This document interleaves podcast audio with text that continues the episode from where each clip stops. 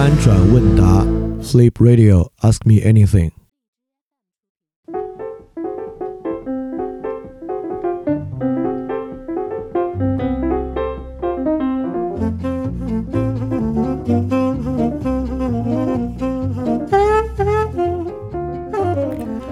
大家好，欢迎收听新一期的翻转问答饭店问答。我们这次来回答个这样的问题：有一个同学提问呢，他说他嗯从小就发现他不太擅长学校里的学习和考试，然后他翻阅一个公众号啊，看到公众号里面提出了一个精英的典型。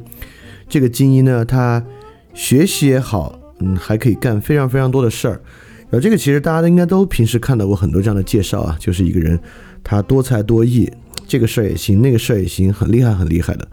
大家很多时候呢都很羡慕这样的多面手。然后他也提到啊，这个文章的末尾呢，其实是这文章本身是个广告。这个文章的末尾呢是一个收费课程。这个收费课程呢就是一种技术。这个技术呢就是一样的培训。你只要经过培训的，你也可以具有这样的人的品质和气质。也就是说呢，你可以像他一样优秀、多才多艺。那么也提供了一整套的技术啊，现在很多培训都是关于这个。然后咪蒙之前那个能够让你年薪涨百分之五十的呢，也是这样的一个技术。但是啊，当时咪蒙说了，就是如果你三年内做不到呢，应该会退款。但现在咪蒙公司解散了，所以我也不知道他这个款怎么退，还退不退了？应该就不退了吧。所以那会儿钱骗了就骗了。OK，第二个呢，就是他在问啊，所以说呢，呃。用这种的技术能够成为这样的精英吗？问一下我有什么建议。所以 basically 我觉得是两个问题。第一，呃，在我来看，在我看来啊，我们应该成为这样的精英吗？第二，靠这种技术性的手段，我们能够成为这样的精英吗？就这样的问题。OK，那这两个问题我来回答一下啊。直觉的来讲啊，如果你听很多发展电台，你应该都能知道。这两个问题，我肯定都会回答不，不，我们不要成为这样的精英。第二，技术性手段也绝不能让我们成为这样的精英。但重点可能还不是这个答案不，而是为什么。我们先来说第一个，第一个问题，我们应该成为这样的精英吗？其实问的是怎样的一种人生是可遇的？我们应该对人生有什么样的欲求？这样的一个问题，这个问题当然非常大。但我们今天就从现在大家宣扬的这种多才多艺的精英角度，单从这个角度来切入这个问题来看，可以让这个问题变得更可探讨一些。那么，这是一种多样性的人生，对吧？可能他呃体育也很好，音乐也不错，然后商业也非常成功，还做很多慈善。呃，现在很多时候我们宣扬一种这样的人啊，呃，这样的人呢有两个方法，一个有有两种模式吧。一种模式呢，就有一种人就是纯粹的多才多艺，但看起来呢也没有一个主业。另外一种呢，就是他某一个方面特别突出，比如爱因斯坦啊，但是也会拉小提琴。小提琴呢，虽然绝对说不上是这个演奏家的级别，但是爱因斯坦他只要会拉小提琴啊，就应该是不错了。包括很多欧洲人啊，会很多门外语啊，等等等等的。那么最流俗的说法呢，大家完完全可以想象啊，一种最可遇的当代人生就是。有一个非常拿得出手的核心技能或者核心的事业成就，除此之外呢，又有非常丰富的辅以很多其他的才艺，或者说有一个特别特别硬的一个技能，比如说一个程序员，他的编程技术出类出类拔萃，同时呢，他嗯，比如游戏玩的也很好，体育运动也不错，等等等等的，这个看起来是特别特别可遇的人生，也看起来是现在我们可能在公众号啊或者其他地方最宣扬的一种。人的状态，但我却说完全不是，是为什么呢？这里有个特别重要的问题要问，就是 OK，呃，这些首先都不坏，对吧？你有好的技能啊，多才多艺啊，任何东西都不坏，但是为什么需要这些？就是会这些是为了什么？这个问题是我们平时不问的，但是今天的这个问答里，我们是要去问的。就是不管是编程是商业这些所有的东西，你会这个是为了什么？这个问题呢，在所有这些对于当代多才多艺的精英的论述啊，和对他们的展展望之中呢，其实是不去问的。这个问题不去问呢，就是一个很重要的问，很重要的一个现象了。那么，这种多样化人生呢，其实有一个最基础的假设，这个假设呢，一说出来大家就能理解了，确实如此。这个假设呢，就是世间有很多技能、能力、才华，他们呢是没有高下之分的。比如说，一个足球明星，一个电影明星，一个文学家，一个哲学家，一个科学家，一个企业家，他们自己的禀赋呢没有高下之分，在这个社会上呢都能发挥他们的作用。因此呢，所有这些东西之间呢是同等的。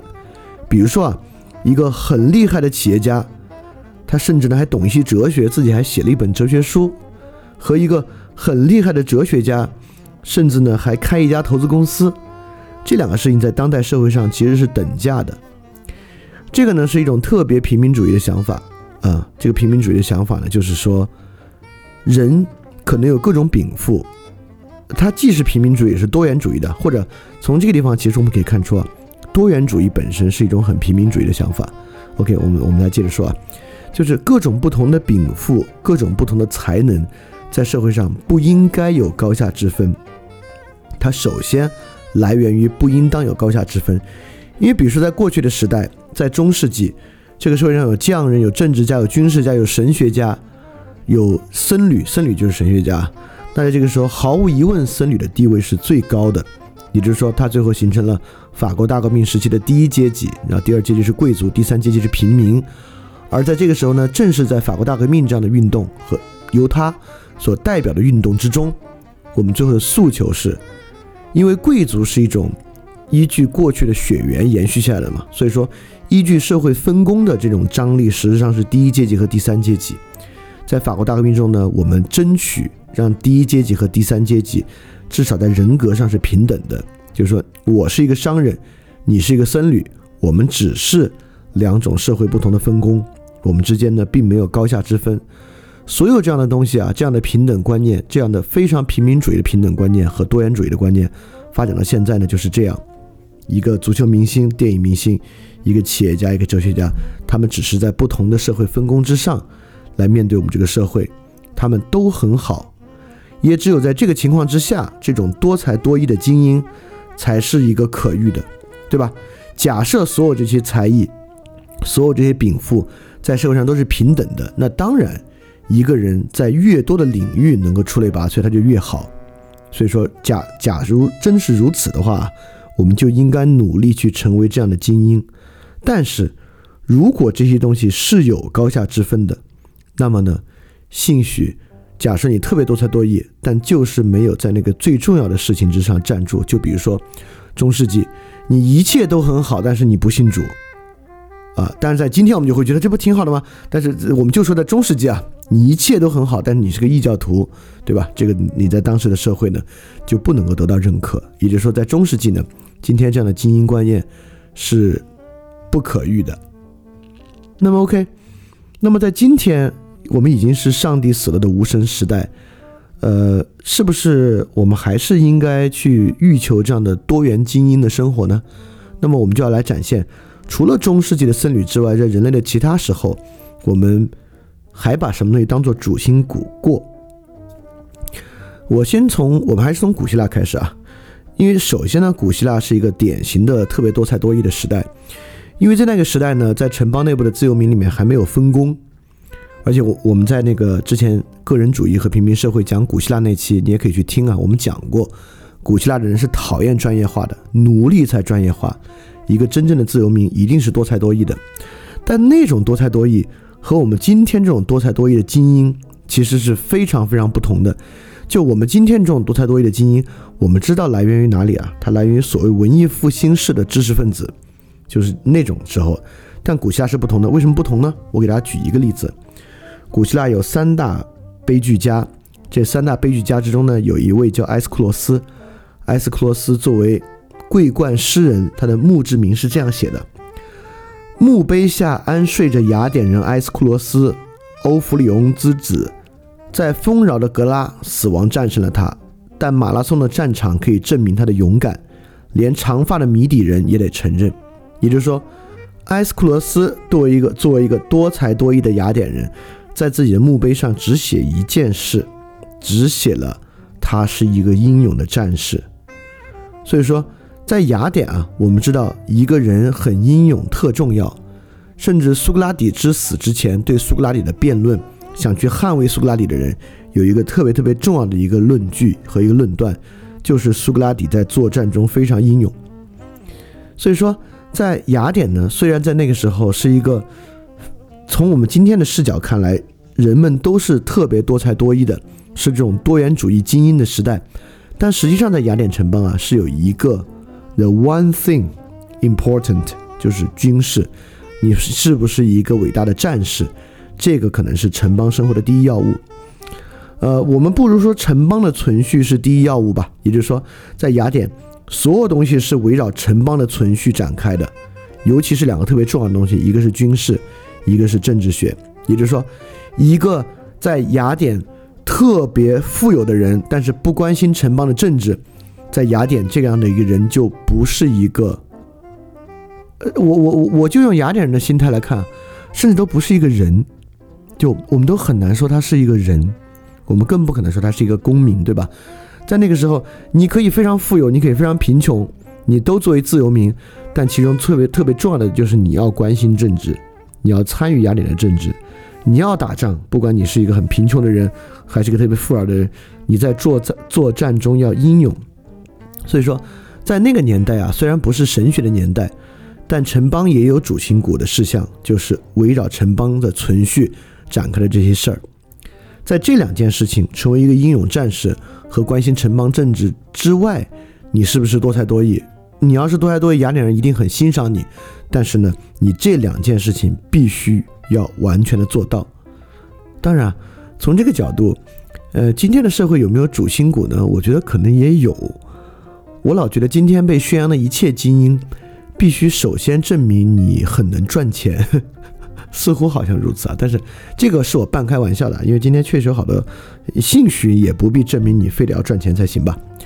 OK，再说回到咱们这边啊，就是一个儒家的君子，我们知道要学六艺嘛，就是驾车呀、射箭呀、弹琴啊都要学。呃，无无毫无疑问，一位儒家君子呢，一定是多才多艺的。那这个多才多艺的儒家君子，那一个人他射箭也准，然后琴弹的也好，然后读书破万卷，然后驾车驾的也棒，他是不是就是一个所谓人的君子呢？当然不是，对吧？我们也知道，在儒家呢也有一个 one thing important，就是人，这个人两二人嘛，就是人人与人之间的这个情感啊、秩序啊等等等等的。当然，人是一个特别丰富的概念，也就是说。在儒家呢，也有 one thing important 的一个人必须做好，就是成礼启人，也就是说，它呈现出一种时代性的诉求。因为在孔子看来啊，三代的时代就夏商周三代的时代是礼天然的这个浑然一体的时代，而在他的时代呢，是礼崩乐坏的时代。在礼崩乐坏的时代呢，什么叫成礼启人呢？就是一个君子啊，他要做的 one thing important。得承接的那个礼，承前的礼，而启发当世的人，因为当时已经不能够完完全全仅仅靠一种浑然天成的礼来维持社会秩序了，需要开启这个人的时代。所以在那个时候呢，所有君子，你虽然要学六艺，你是一个多才多艺的人，但你必须做好承礼启人才可以。OK，那么我们回到今天这个时代啊。今天的时代有没有这个唯一重要的主心骨呢？我刚才说，也许是一个人需要赚很多钱，但现在看起来其实也不是，也有很多可能不需要赚钱的人，比如艺术家等等的，我们大家也很推崇。所以说，跟不管是中世纪的神学相比，跟雅典、跟中世纪啊围绕神与神圣展开的生活相比，在雅典围绕城邦展开的生活相比，在儒家围绕城里启人的生活展开相比。今天的生活呢是没有重心的。今天的生活呢，不必从哪里展开，在这个基础之上呢，我们才开始推崇这种多元主义的多才多艺的精英。那么，这就是为什么我不认可啊，我非常非常不认可的原因就是这个，是因为我们从儒家的时代就可以看到，从春秋的时代礼崩乐坏，因此当时的人呢需要城里启人。在古希腊城邦的年代呢，我们知道城邦是一切啊，所谓人是城邦的动物，所以城邦的存续性命攸关，是第一重要的事情。所以和城邦相关，作为一个英勇的战士和作为一个积极参与城邦政治的自由民，这两事极其重要。在中世纪啊，人追求彼岸，寻求救赎最重要。所以在这个时候呢，人们认为，这个，呃，成为一个呃神学家，成为一个经验哲学家，一个能够呃带上帝发言的僧侣，能够成为上帝通道很重要。那么，是我们今天的时代没有这个诉求了吗？我们今天的时代不存在问题吗？当然不是，对吧？你要说我们今天时代有没有问题，跟以上的所有时代相比，可能今天这个时代问题是最严重的。所以，在一个问题如此严重的时代，进入到一个失去重心的状态，来追求一种多元化的精英，这个恰恰是问题所在。当然，反过来你也可以说，正是这样失去重心，推崇多元精英，恰恰是我们今天这个时代比以上的时代都要糟糕的一个重要表征。就是他们的时代有他们时代的问题，但不论如何，他们体认着那个问题，认可的那个问题，以那个问题作为所有人可遇的一个核心。今天一切问题都没有化解啊，也没有消失，一切问题都被掩盖了。所以在这个情况之下呢，我们变成可遇一个空的东西。所以说，在我看来啊，真正应该宣扬的。不管你管它叫精英还是管它管它叫啥不重要，不是他最富有，不是他最有能力，不是他过得最好。你会发现，呃，富有里面有钱作为实质条件啊，有财富，这个就不说了。但他最优秀，他最好最厉害。事实上，我们要去追求自己成为一个优秀的人，成为一个厉害的人。都没得可追求，因为优秀和厉害没有任何实质，它就是一个跟其他人对比，比其他人好，但好在哪里却没有说，对吧？比如说雅典，我要追求什么呢？追求我是一个勇敢的人。OK，勇敢是有实质的，而且这个实质呢，从亚里士多德的角度啊，你还不必跟别人比，你跟自己比就行。但是在今天呢，你要成为一个厉害的人，你要成为一个优秀的人。或者今天也有一种流俗的说法啊，要不断让自己成为一个更好的人，这些东西呢都是一个空框架，里面是没有内涵的，这也是一种失去重心。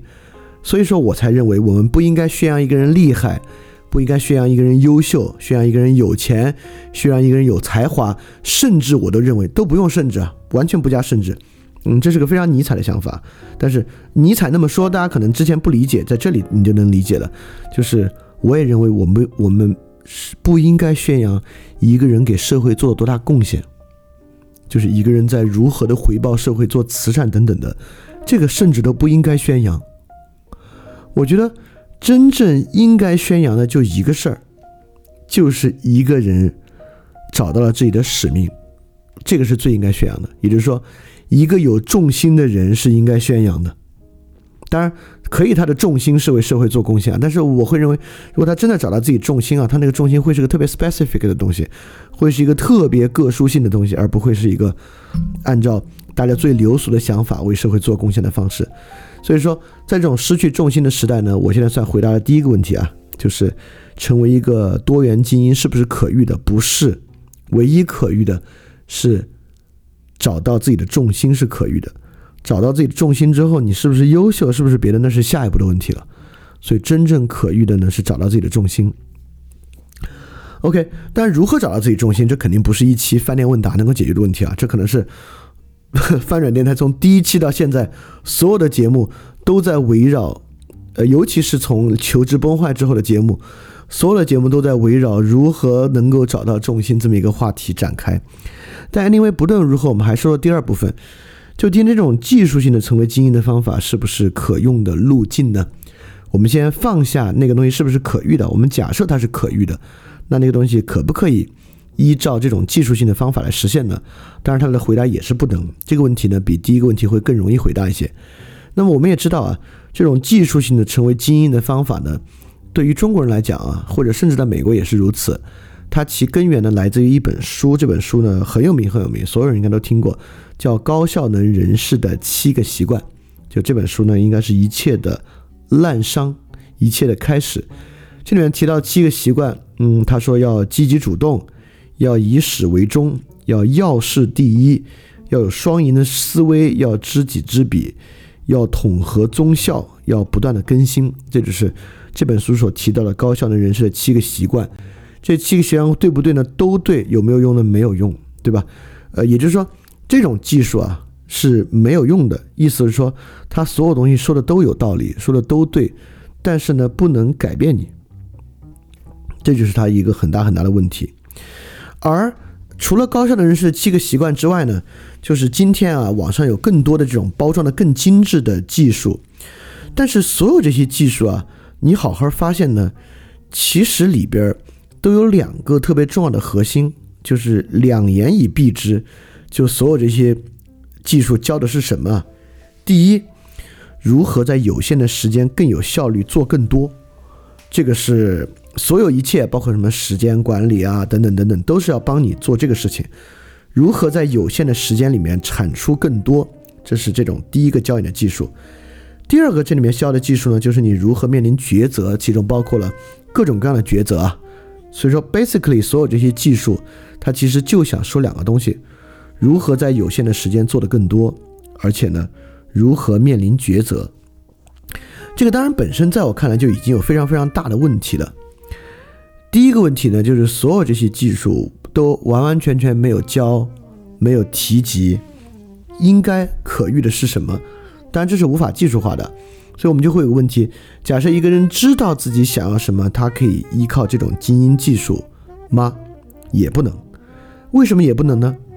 这就下面说的这种精英技术的一个特别重要的观念了，也就是说，类似于这种呃成功学，然后高效的人士的七个习惯。包括去年特别火的那本书《原则》，里面都有一个基础的前提假设，就是说，一个人只要改变想法，就可以改变生活。读这些书，你就是在改变想法；只要改变想法，就可以改变行为；改变行为，就可以改变生活。但这个东西啊，我真是一丝一毫也不信。我举个最简单的，几乎所有现在的这种。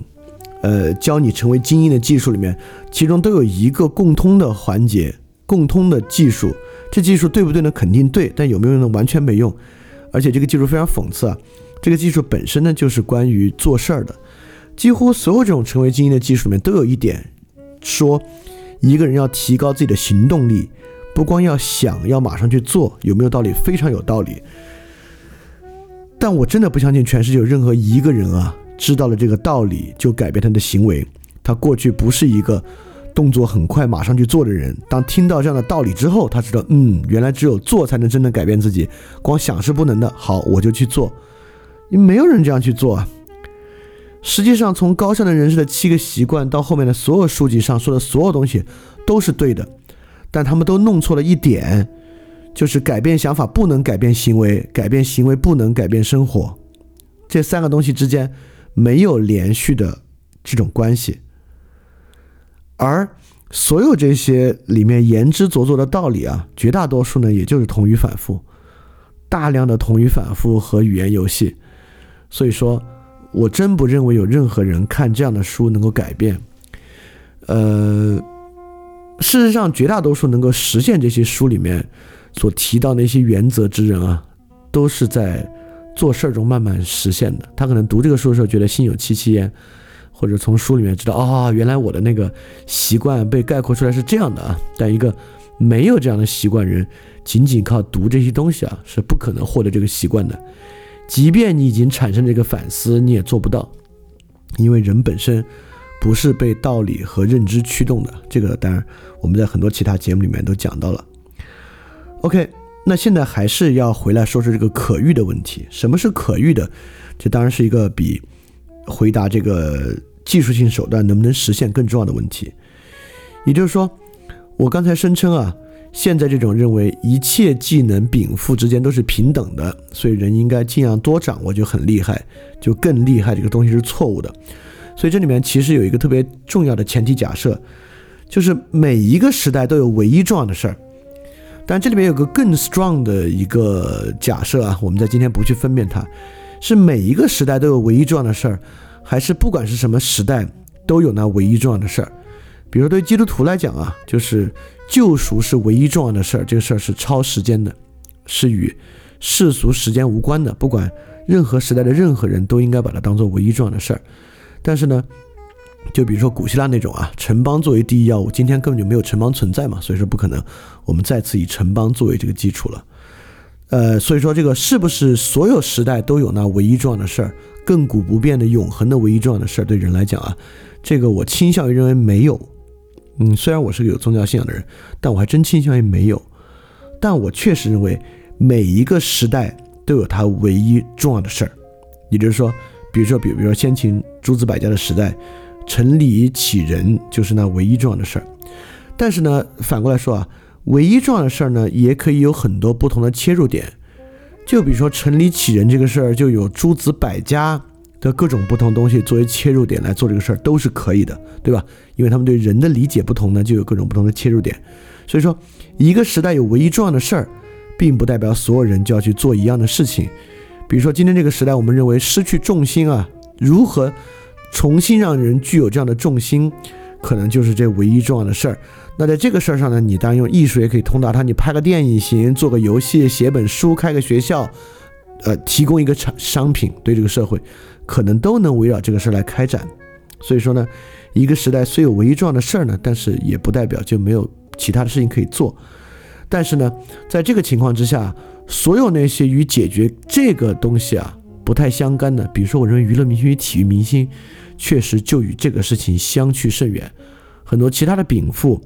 就与这个事情相去甚远，甚至在这个情况之下，他是不是有才华，是不是禀赋变得不重要，他做的事情和解决这个问题的关系变得最最最最重要。所以说呢，第一啊，我想说的什么是可遇的？这里首先说，一定存在那可遇的事儿，而那可遇的事儿呢，非常非常少。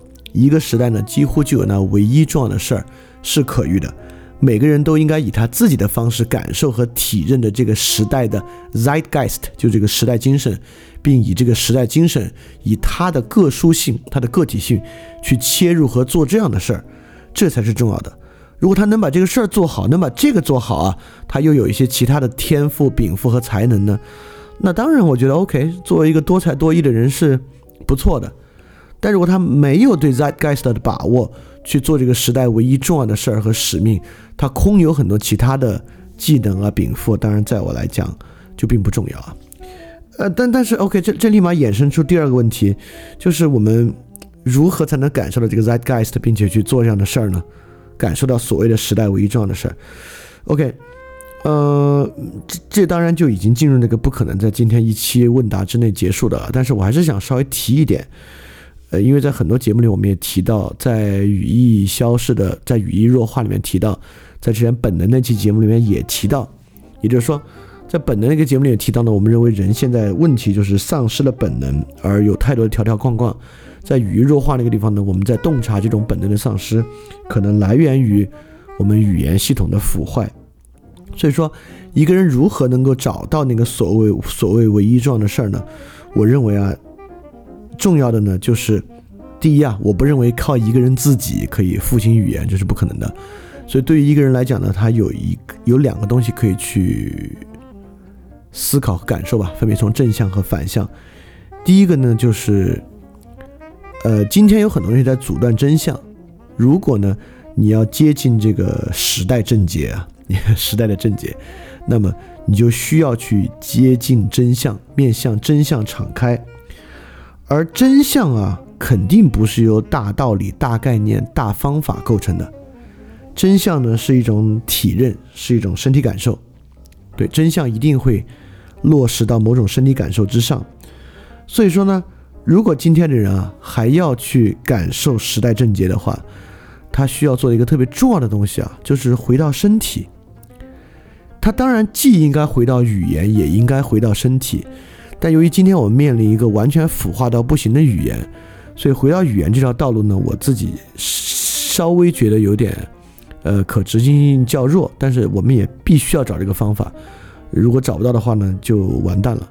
所以说，你看，解决今天所谓时代症结，有一个很具有个殊性的切入点啊，有人用艺术，有人用道理，那还有人呢，就要用对语言本身的再改革和复兴来解决。所以这个个殊性的路径真的非常非常多。但 anyway，无论如何呢，如果不是语言呢，就要面对身体。也就是说，所谓的从感觉开始，从具有个体性的身体感受开始，让你自己的身体感受和过程不要被用人为的概念和方法来影响。在这个情况之下呢，也许啊，你就能够找到那个重要的事儿。但这个又又跟本能那期说的很像很像了，所以你会发现很多问题，从很多问题切入，说到最后呢，都与那个东西高度相关。所以说我特别希望大家能够更多的感受自己的身体感受。这里说的跟快感和多巴胺系统一点关系都没有，更多的是那种更加 subtle 的来源于你的身体，尤其是你对于痛感的感悟吧，身体对于痛感、对于痛苦、对于丰富的微妙的情绪的感受，对于直观真感的感受等等等等啊，在这地方你会发现，我们讲神话的一些直观真感，在这里呢也特别特别重要。只有在这个情况之下呢。你才能找回自己的重心，而只要找回这个重心之后呢，你才能知道我们所宣扬的那种多元化的精英啊、多才多艺的东西其实并不重要，那个对于生活来讲实在是无足轻重。因此呢，如果有有人既有重心又做到那样，当然很好；如果没有重心，没有重心，就想做一个比别人更厉害、更优秀的人呢，这种生活是不可遇的。我们不应该要求自己成为一个比别人更厉害、更优秀的人。我们早也说过了，面对今天这个全球七十亿人的共同体啊，你要比的话，最后就非得比到比尔盖茨那个地方去，而这个东西是绝对不可遇的。如果我们要以这样作为更优秀、更厉害来讲啊，我们就玩一个全世界只有百分之零点零零零零零一的人能够成功的游戏，这个游戏太残酷了，我们绝对不可能，也不应该去玩这么一个游戏的。好，那这期节目就到这里啊，说的是关于。多元化精英的叙事是否可遇，以及使用一种技术手段手段能否成为这样精英的问题。最后呢，又呃引入了我们一直在讲的一些很多问题啊，就交叉在那个如何面对真相的这个事情之上。OK，所以这期的翻转问答、饭店问答就到这里，希望能够对大家有一些启发吧。嗯，OK，呃。而且我会认为，呃，因为这样说，为了不让它变得更空呢，就是大家应该去产生一个直观的身体感受，就是不是仅仅听这些道理，而是去直观的感受某些人的生活历程，比如说维特根斯坦的生活历程啊，就是一些真人的生活历程嘛，比如说我的生活历程啊，等等，从里面应该能或多或少感受到一点点，就这些人在欲求什么。而他们欲求的过程又是怎么样通达的？他们不是通过这种技术性通达的，是通过什么东西通达的？OK，这些我觉得这些来源于真实的人本身对其他人的影响啊，产生的感受啊，本身会比这些技术性的大道理要重要的多，重要重要的多。所以你看，米勇他平时做那个事儿，你就应该能相信啊，从这个人身上是绝对不可能得到这些东西的。OK，好，这个问题就多补充这么一句，就说到这里。如果你有问题想问呢，特别欢迎你发问到 ask at flipradio dot club，ask at f l i p r a d i o dot c l u b，就可以向我提问了。OK，今天节目到这里，大家要记得感谢相信。